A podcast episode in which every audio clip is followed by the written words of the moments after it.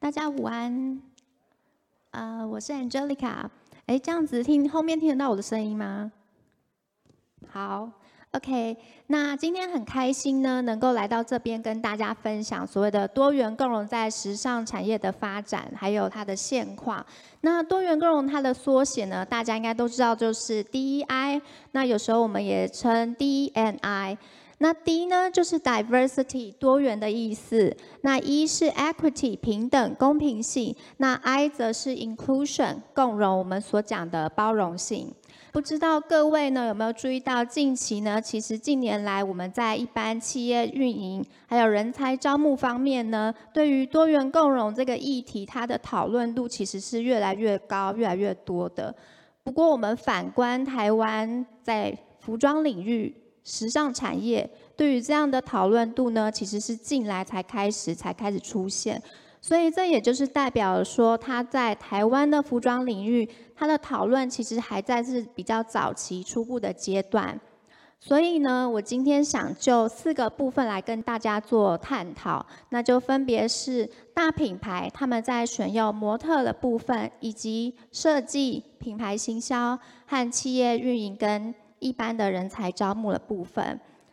在开始之前呢，我想先谢谢主办单位还有协办单位的邀请，让我今天有这个机会在这边跟大家做分享。我是一名时尚产业的工作者，也是一名 podcaster。我有时候也会透过写作去发表、抒发自己的一些观点。今天也是因为有这个机会来这边跟大家做交流，主要是因为我先前写的一篇关于多元共融跟时尚的文章。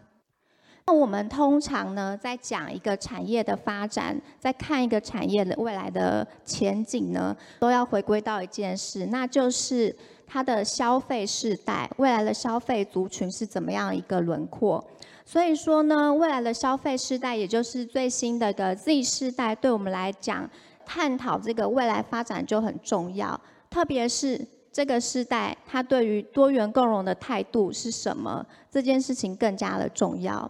那我们也根据一些研究调查机构，包含尼尔森，或是像是一些媒体，包含富比士都指出，未来呢，在二零三零年之前呢。Z 世代，它会构成全球总职业劳动人口的百分之三十，那他们呢也会构成全球消费力的百分之二十五，就是大概四分之一这么多。所以他们关注什么，对我们来讲，尤其对时尚领域来讲，更加的重要。那我们这边看到的这张表啊，它其实就是在探讨说，究竟 X、Y、Z 三个不同时代呢，他们对于企业品牌。应该要展现支持的一些重要的社会议题，这一世代他们所关注的议题都不外乎是跟多元共融相关的，包含了种族跟民族，以及无论出生背景人人平等、性别平等、教育平等跟 LGBTQ 多元性别身份认同等等相关。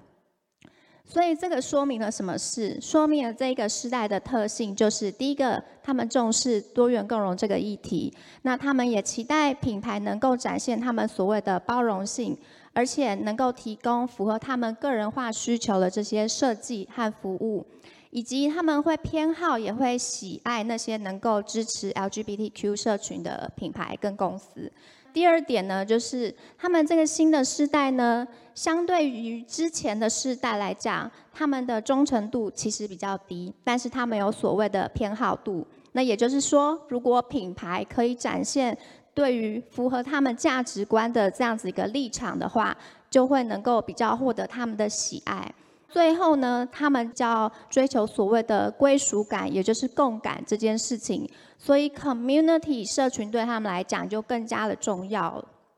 第一个部分呢，我们再看所谓品牌对于 model 的选用。开始之前，我这边也想跟各位分享，我自己个人呢、啊，一开始会关注到 DEI 多元共融呢，其实也是关注到了模特产业这个部分。我相信在座应该有不少也是服装领域的工作的同仁，大家应该也多多少少会注意到，台湾的服装品牌呢，其实还是比较偏爱选用一些呃所谓的外模，就是白人模特儿。这个部分呢，当然不只是因为考量到品牌的风格，那另外一部分很多时候是就消费者他们的喜好、他们的偏爱。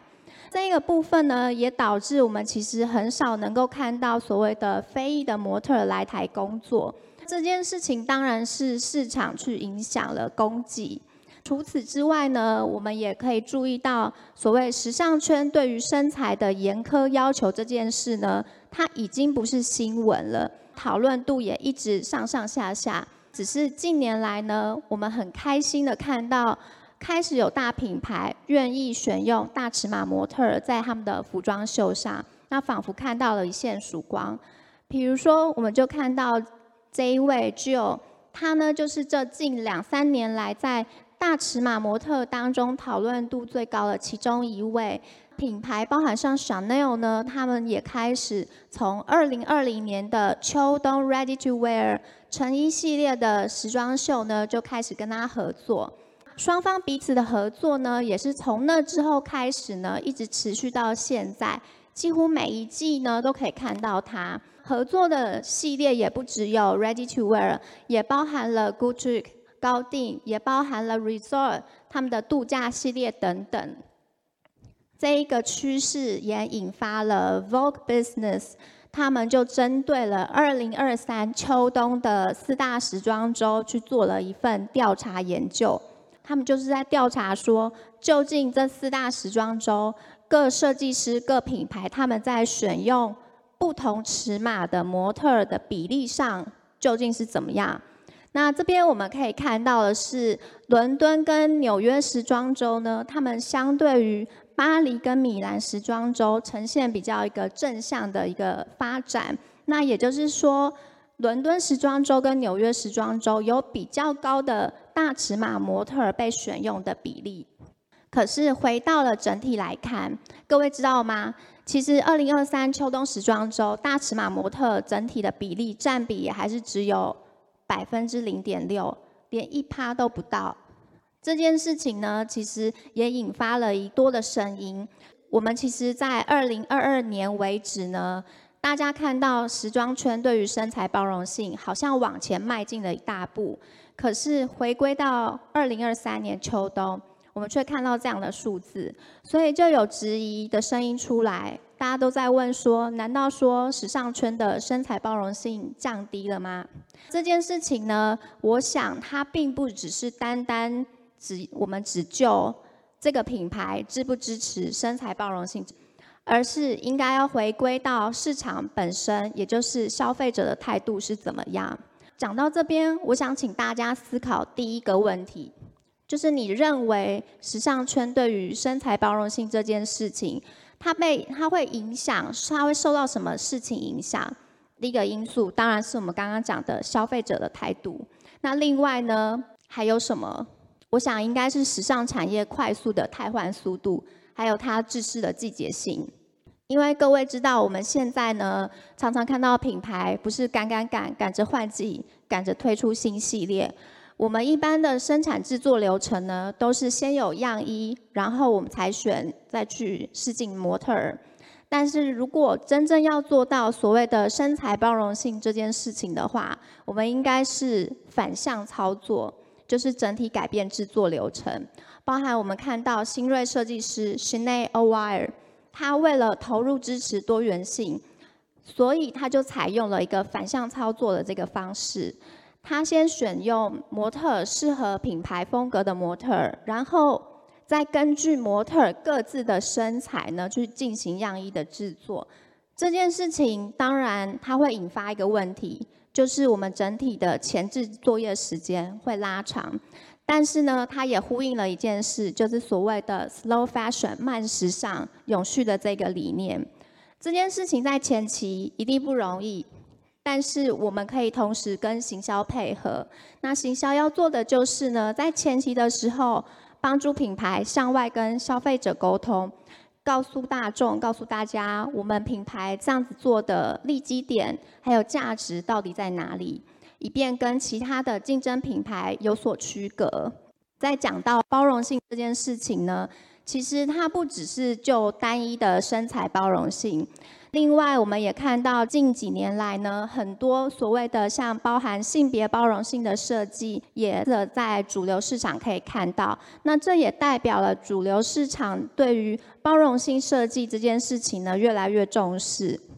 不过，我们同样呢，也可以看到很多品牌，它在设计的时候，其实还是只关乎在于美感的部分，就是模特穿起来呈现的效果好不好看这件事。但是大家有没有想过，包容性设计它这件事情应该是回归到设计的本质。我们设计的本质是什么？就是要解决消费者的问题嘛，解决他们的需求。所以真正的包容性设计应该是要能够思考到这一点。包含我们这边看到的三个例子，就是左边呢，它这个是一个时尚科技品牌 Pangea，它跟 Onspun 推出的联名系列。那他们就是利用 3D 身体扫描去提供一个个人化 n 宁的服务，这里呢就可以间接直接的解决每一个人对丹宁单品的不同的需求。中间这一个呢，Valoing 它则是针对了一个小众市场的需求推出一系列的设计。大家应该知道，很多运动品牌他们都有推出运动孕妇专门穿的运动服嘛，包含像是尤其是瑜伽。因为瑜伽已经算是一个全民运动了，我也相信在场有蛮多人应该都有在做瑜伽的。但是呢，对于自行车这一块呢，你却很难能够找到孕妇专用的这样的自行车运动服。所以 Valo 这个品牌呢，就看到了这个缺口，为这样的小众族群呢提供了这样的设计。最右边呢是 Ruby Shine，它是由一位父亲、一个爸爸所成立的。他有一个跨性别的女儿，他的女儿呢，其实一直遇到一个问题，就是说他找他没有办法像他的同才，就是其他的小女生一样，能够有这么多的选择去挑选、去穿着这些可爱的比基尼泳衣。所以呢，他就为了这个去提供设计出为了跨性别女性所推出的这一系列塑形的比基尼泳裤和内衣。这些例子其实都是。我们刚刚提到，针对利用设计思考去回归到消费者本身，真的为他们解决问题，因为只有这样子才是真正的做到所谓的包容性设计。那另外呢，我们在讲到多元共融的时候，常常会会提到所谓的多元化，会提到所谓的包容性。可是这应该不是只限于种族多元、性别或者是年龄尺寸的包容。而是我们应该要真正包容，看到不同，就算是小众群体他们的需求，然后为他们提供相对应的设计和服务。再来呢，我们在讲到品牌行销的部分，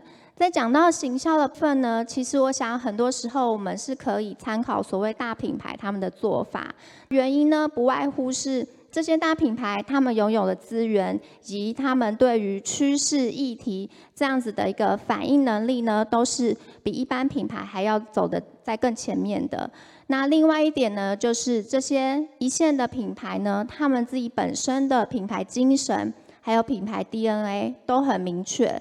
再加上他们各自。根据其品品牌 DNA 所对应的多元共融，他们对多元共融的态度是什么？把这两者融合在一起，再融合到自己各自的行销活动上，我想这一点是我们可以参考跟借鉴的。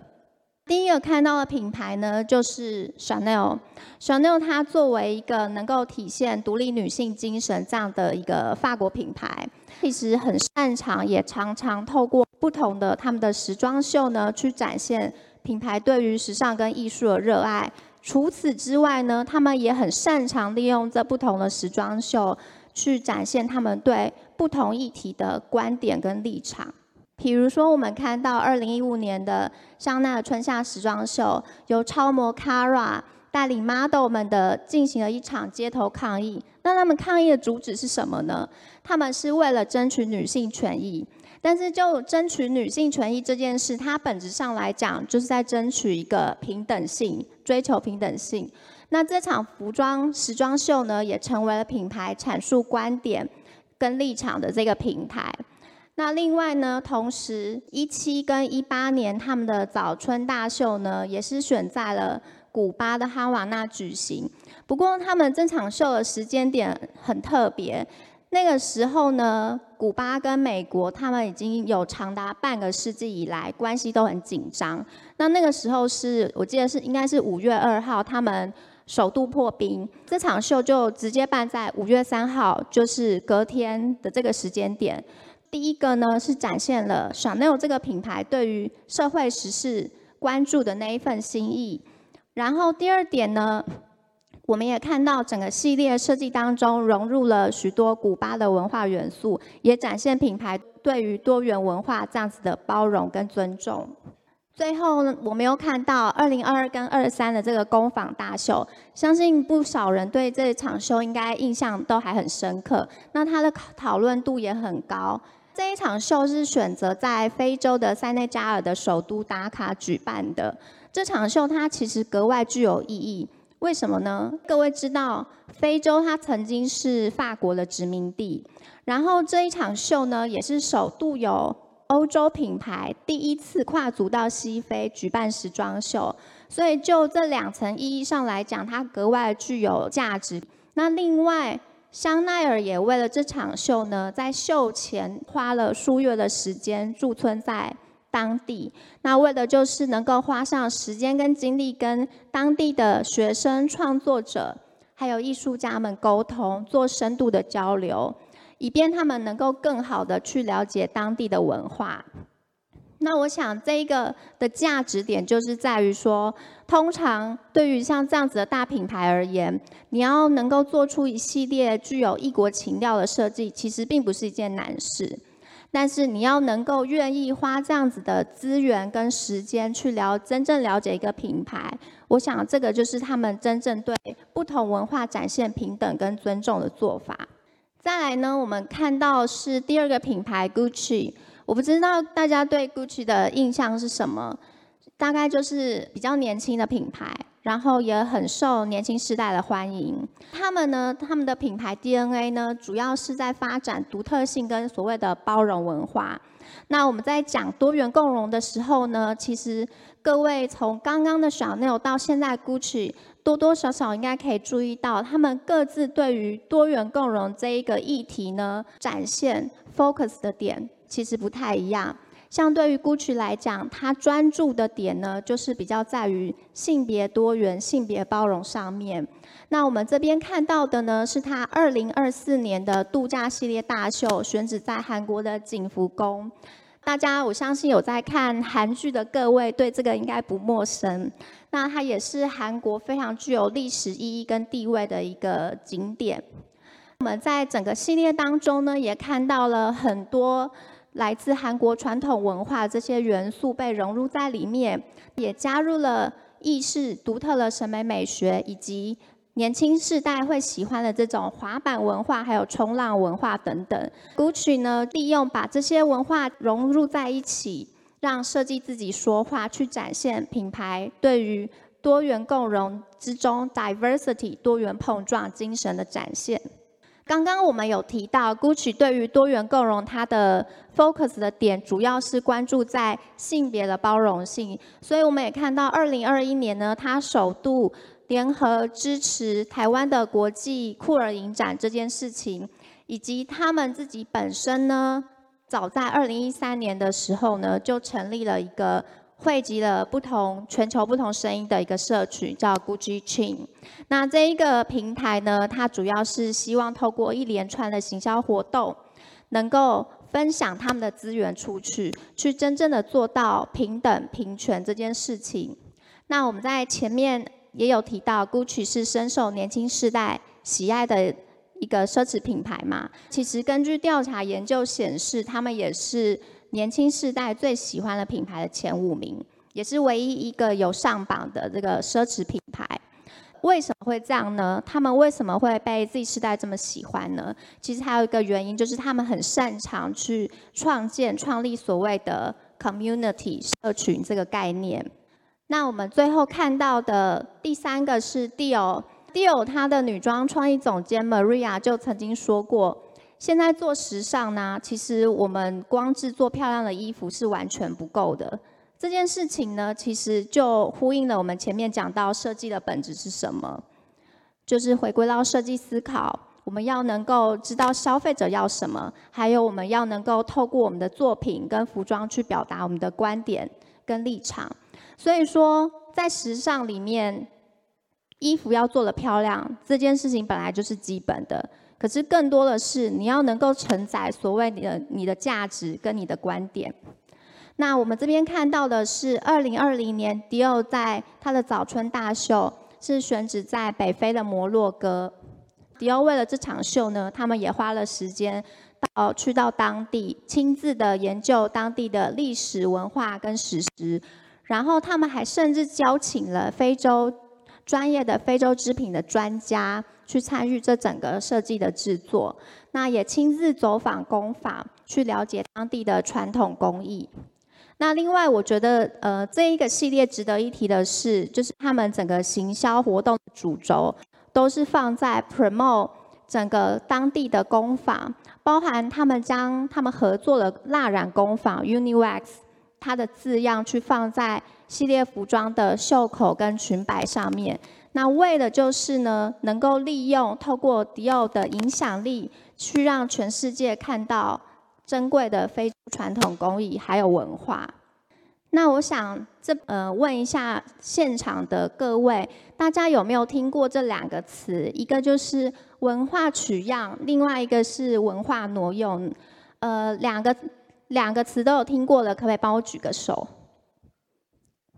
？OK，不是很多。有听过文化取样的，可以帮我举手吗？好，没有。文化挪用呢？好像好像比较多，我想这应该是跟最近两三年呐、其实蛮多有一些品牌因为犯了文化挪用这个呃这件事，所以都多多少少被拿出来检讨，所以大家可能对这个词比较不陌生。那文化取样呢，其实它比较是有点像我们刚刚在讲 Dior。一个比较，我们说比较强势的文化好了，它可能去参考汲取别的文化的元素，用在它的设计当中。然后，但是他有做到所谓的平等尊重，也就是说，他有花时间去研究文化脉络，真正的去了解他们的传统工艺，还有了解当地的工艺。但是文化挪用呢，它它就是差在，它没有真正做到所谓的平等尊重，也就是它的取用是来自于比较形式上的。那双方两者的差异就是在于说，当我们在汲取他人的文化的时候，我们有没有做到真正的尊重？那为什么我们会发生文化挪用这件事情呢？其实它其实最根本就是在于双方不对等的话语权。通常呢，我们在看像是刚刚 Dior 的例子好了。通常一个欧美品牌，它会是一个比较强势的文化。那被取用或者是被参考那个品牌呢，很多时候它是比较相对弱势的。所以其实双方在一开始，我们的话语权就是不对等的。那这个时候，如果说比较强势的一方，他没有做到真正的平等尊重的话，那很容易就会变成所谓的文化挪用。那这个是我们当然就是在做设计，还有在做行销包装的时候，必须要考虑到很重要的一件事。最后呢，我们大家可能会想说，那怎么样可以避免这样的状况发生呢？还有一个最直接的做法，就是我们可以让来自于被参考文化的人才参与进我们的设计还有专案当中。那包含像刚刚提到的 Dior，他们就请了非洲的织品专家，那也是让像这样子的专业的一个人才呢去参与进来，去让整个品牌更加的理解、了解他们所汲取、所参考的文化。那很多时候，像我们在讲多元共融的时候，它其实是存在于各个面向的，不只是我们今天提到的。模特儿的部分，也不只是设计或者是行销的部分，就像回归到我们在一开始讲的，它也存在于一般企业运营还有人才招募的部分，尤其是刚刚提到 Z 世代呢，它即将是未来的我们的劳动人口，还有消费主力，所以要如何能够吸引到这些年轻人才呢，是一件很重要的事。那我们也知道，它对于多元共融是越来越重视跟关注的。所以，如果我们能够实践 DEI 到我们的人才的招募还有运营方面呢，其实对未来是会有很大的帮助。包含我们看到品牌像是 Chanel 成立的文化基金会，那它的 Chanel Next Prize 呢，就是透过领域合作去推动更多的文化艺术，同时呢，也呼应了他们的品牌精神。他们也持续跟全球许多不同的机构还有组织去建立合作关系。那执行一系列的计划，包含我们看到右边的这个呢，Camping Asia，它就是即将在十一月二十到十二月一号在台北举办的这一场活动，它就是由香奈儿、法国国家舞蹈中心，还有台湾的北艺中心三方所共同合办的。那主要呢，主旨就是希望。各方呢都透过分享出自己的资源，成立这一系列的活动，希望呢能够跨越领域、文化跟世代的差异，提供每个人都有享受呃欣赏艺术的机会。接着我们也看到 Gucci 呢，他们的平衡计划也是透过分享出他们自己的资源，去跨越性别、种族还有地域的限制，去真正的实践平权。那他们呢，也因此推行了所谓的 Change Makers 基金会，在主要是在跨北美的多元化社区当中推动族裔的正义。那另外，他们同样也提供了奖学金，希望的就是能够透过这个呢，去支持真正有才华，就算不管你的文化背景是什么，这样子的人才去进入时尚产业。同样回归到前面提到的，我们要怎么样去吸引这所谓的 Z 世代人才呢？第一个部分就是我们要把多元共融这样的思维去融入在我们的人才招募当中。第一个是我们当然可以建立导师制度，那就是利用不同世代的专长去领导带领这个年轻世代。那再来呢，就是我们可以为他们规划所谓的生涯规划。那这样子。的考量的点呢，主要是在于说，因为现在的工作形态其实是越来越多样化，是属于比较多重的工作形态，所以我们为他们规划思考的点呢，也不能再是像以往这样传统的线性发展。什么是线性发展？就好比说，我现在是设计，那我的发展的路径就比较会是设计助理、设计师。资深设计师，最后到创意总监，这样子直线型的发展。那生涯网格的概念呢，是现在比较新的一个形态。那它的概念就是说，我们透过不同的专案，让适合的人才参与。对于专案来讲，我们可以拥有不同人才的能力；对于人才来说，他们可以借由不同的专案去培养多元多工的这样子的一个能力。那这样子的一个正向循环呢，也可以带动再吸引其他他们的同才加入这整个品牌或者是企业当中，这才是整体一个比较良性的一个循环。最后呢，呃，我想请大家再思考一个最后的问题，就是大家听完刚刚的这些分享啊，你觉得你的品牌或者是你自己本身对于多元共融的观点和立场是什么呢？为什么要问这个问题？我不知道各位有没有注意到，刚刚在提到品牌的部分呢，我们都一直在说，每一个品牌它就自己本身的品牌个性跟品牌精神，它对于多元共融会有不同的解读和立场，包含像是 Gucci，它的 focus 的点都比较在性别的包容性、性别的多元。那我不知道各位各位的想法，你觉得你对于 DEI 所选择的立场是什么呢？我想这点很重要的是，我们必须要选定一个我们 focus 的点，然后将它融入在不管是对内的行销，或者是对外对消费者沟通的活动上面，才能展现品牌的明确的立场跟观点。那另外呢，我也希望今天这场分享呢，能够对各位有实质上的帮助。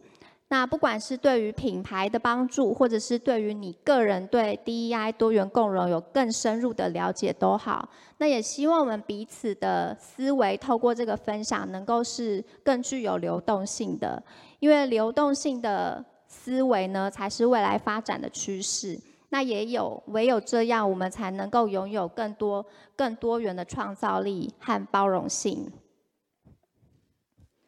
那我这边也放上我自己的个人的平台，然后官网、Podcast 跟 Facebook。你们有任何其他后续还想要问的问题呢？也可以欢迎你们 email 到下面的这个 email address angelica amanda dream dot com。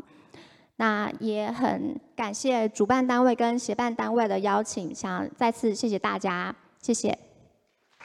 好，非常感谢 Angelica 的分享。那我们是不是把这个 PowerPoint 还可以有下一张，会有我们的 QR code，对不对？这个可以现场。那么假设各位对于刚才我们的分享有兴趣的话，用手机的镜头来扫一下这 QR code，就会有一个 Google 表单，上面可以填上您的大名，还有您想要提问的问题。那我这边会来代替发问，或者现场如果有意愿的话，直接举手，我们可以把麦克风交给您。那么在大家在填呃思考，还有在填问题的时候，这边我自己先想请问一下，因为刚才 Angelica 提到的很多例子，都是像欧美这些知名的大家耳熟能详的品牌。那我觉得在西方他们关注的一题不外乎就是 skin color，或者是在体型方面的问题。那就台湾这一块，因为我觉得很多时候时尚或者是产业的发展有它很多在地性需要面对的课题跟议题。那就您观察有没有什么在台湾这边我们可以思考或者是琢磨的论点？因为我会这样问，是因为我自己本身有一个朋友，他们是在做的服饰是跟原住民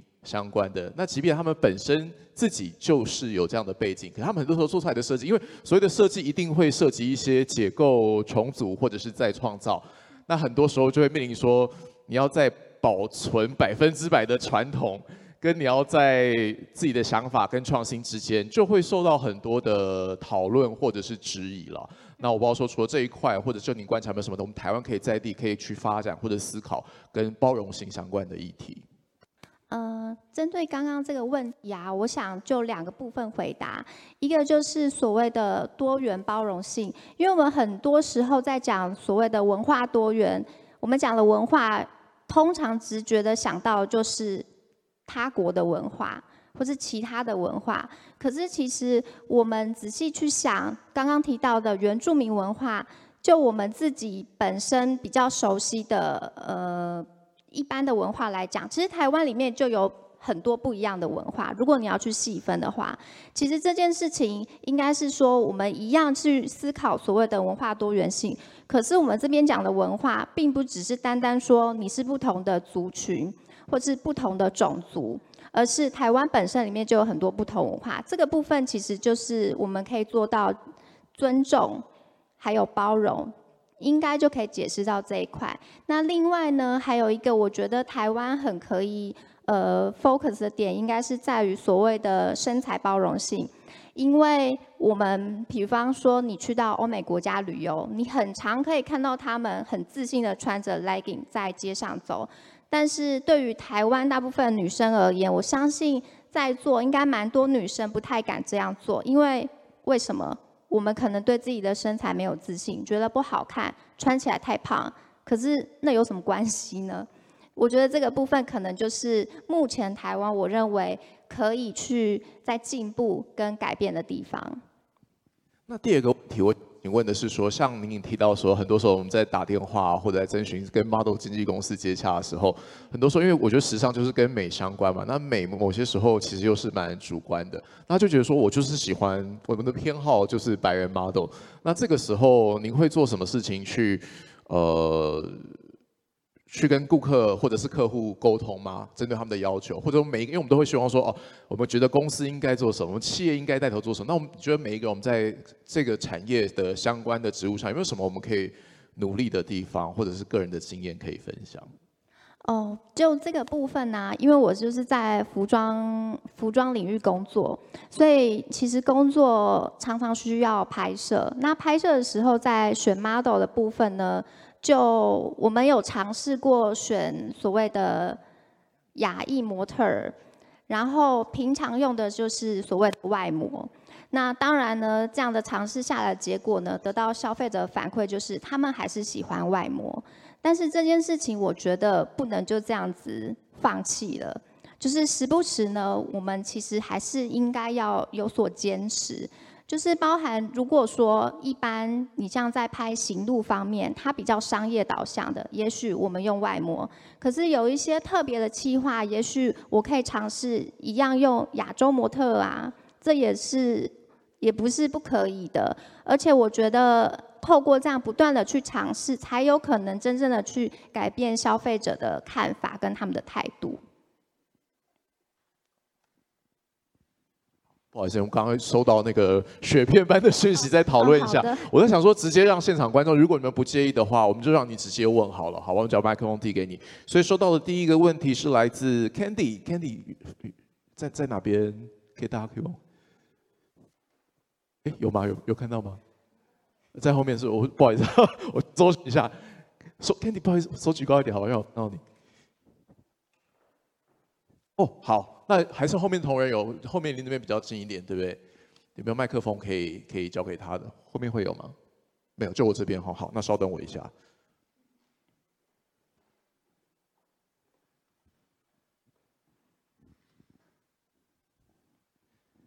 好，我们实际有什么问题想要问 Jelica 的？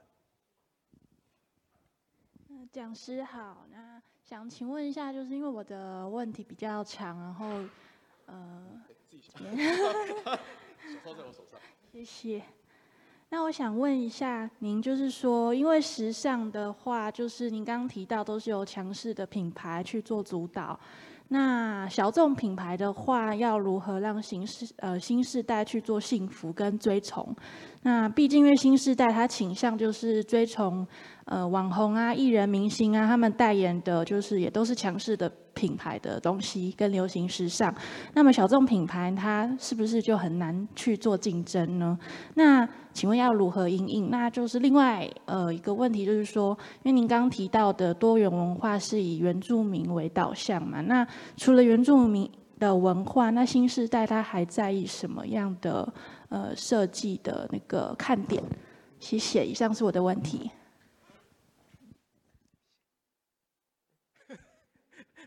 Candy 很可爱，我要把那个手机拿回来，他跟我握手了。好，来 Angelica 回应一下。呃，我针对第一个部分，就是小众品牌要如何突出嘛，大概是这样子理解你的问题。那我想小众品牌现在我们去试想看看，以往呢我们是只有 KOL，但是现在我们有 KOC，那是为什么？这些伪网红为什么会出现？我想这个是就是因应新时代的需求。呃，现在大家其实因为我们去想哦，KOL 它它虽然可以代表一个风格，可是它没有办法顾及很多的小众的群体的偏好，可是 KOC 可以，所以它对于它的。T A 来讲呢，它其实更加的精确跟精准。我想，如果用这样的逻辑思考方式去思考小众品牌、小众时尚品牌来讲的话，也是一样的道理，并不一定你小你就没有市场。但是如果你可能抓得精准，抓到那个单一特别的客群的话，我想还是有很大的机会。那另外呢，刚刚提的呃所谓。原住民文化这个部分呢，我想现在呢，嗯，比较年轻世代关注的点呢，应该不只是原住民文化，那其实应该还是有很多其他特别的东西，比如说，我想可能它不会是说是某单一一个文化，有时候可能是一个议题。就像我们今天讨论的多元共融这个议题也是，所以它其实是一个比较比较深、比较广的一个范围。我觉得可以从这个角度去去做切入、去做思考。嗯，其实刚才呃 Candy 的问题或者是 Angelica 的回答，让我想到很多时候我们说要怎么跟大品牌竞争，但我们如果在很主流的赛道上可能没有办法跟他们竞争，我觉得这个时候其实就是一个很好切的议题嘛。你针对某一个族群，像我有读到一个。呃，报道是说，日本有一个早稻田毕业的女生，她专门针对一百五十公分以下的小女孩，那我们会觉得她们的身材可能不是在主流媒体上看起来最赏心悦目的，可是她就达到了她们的这个点，所以后来发展，据我所知也是非常的不错。所以我觉得这也是一个，很多时候我们会觉得哦，讲 equity、讲 diversity 是在讲一个道德的信念，但很多时候它代表的是一个商机。对，我觉得可以从这个角度去思考。然后说到第二个问题，我觉得很棒，很棒。呃，顺顺在哪边？好，来，我们让顺顺发问一下。哦，不用不用，好，好，我只认为好。那我来代替顺顺，因为他提到的是，我现在看了也非常有感。因为除了是 skin color 还有 body shape 之外，我觉得在时尚媒体上还有一个很重要的 image 的形象是 age，就是你知道我们这种迈入中年的男性或者女性都会觉得某些时候对年龄好像会有点焦虑。所以他提到说，那针对熟龄人口越多，老年化的时尚，不知道您这方面有没有什么观察或者是建议？呃，就我所知啊，其实已经有一些时装周，包含我之前有读到一篇报道，就是大概应该是几年前，像澳洲时装周，他们就已经有在针对这个议题有做出一些回应，就是包含他们也会请一些就是所谓的比较年龄比较熟龄的这个 model 去。走伸展台，那这个部分呢，我觉得它其实已经是在告诉我们说，其实 fashion 这个领域已经注意到这件事了，因为确实年龄年龄层越来就是熟龄的人口越来越多，这件事情已经是一个趋势，而且它是不可避免的。所以其实时尚领域早在几年前，我们就已经看到有这样子隐隐的这个趋势的一个走向。而且我觉得这一块也是我们每个人都可以做的啦，特别是在媒体，因为很多时候我自己是新闻人出身嘛，哈，我们对某人的报道，他的赞美都是说他看起来很不像他的年纪，会是一个很好的赞美，对，所以我们从每一个人都可以开始做起，大家的这个思考的模式就会慢慢的改变。那接下来几个问题其实都好像把这一个 diversity、equity 跟 inclusion 拉到我们台湾这边，像是有许丰玉许小姐，还有我们的 Josh，以及。Florence 都提到是说在那在台湾这边，就您观察有没有什么品牌，你是觉得有足够的包容性可以跟大家分享的？那如果没有的话，你又觉得是缺哪一块？然后他们也问说，那有没有什么官方的倡议是我们可以做？除了是在企业界，在品牌这边的话，那有没有什么类似比较大的一个活动，我们也可以持续关注的？就您所知有吗？呃，是就台湾本身吗？对，他是这样问。嗯，有没有台湾的品牌案例啊？多元共融包容性，您觉得？呃，你说多元共融包容性的话，确实是比较比较少一点，因为就像前面提到的，呃，台湾的服装产业确实对多元共融这一块，呃，还在比较早期、比较初步的阶段。对，但是如果说要特别提到自己觉得比较能够关注的一个品牌，倒是有，就是 Storywear。就是 recycle 对 recycle 永续这个概念，因为我觉得呃，其实我们在讲多元共融这一个议题啊，它跟永续也是相关的。就像我们刚刚在讲所谓的我们要改变我们的设计流程这件事情，他们其实是是就是是联动的。所以我自己个人如果说要推荐关注一个品牌的话，会是 Storywear。好，那我们掌声来谢谢 Angelica 跟我们的分享。好，谢谢。哦，呃呃，老师有问题，老师有问题。好，来，那我把麦克风交给老师。没有这个，这个其实不是要请教你的，就是说，我觉得你有很多的启发。那我想跟在座的讲一下，我自己是在大学教书的老师。那我在我之前是在 Chanel 担任传媒总经理的，所以对时尚这里面很多变化，呃，其实是感同身受的。我想提的就是台湾有一个品牌，我觉得大家可以关注，叫 Jean Lee，呃，J E E N。J E N N L E E，那他的对他呃李维珍，他的呃昨天的秀里头呢，他其实他的走秀的 model 里面有一个就是他孕妇。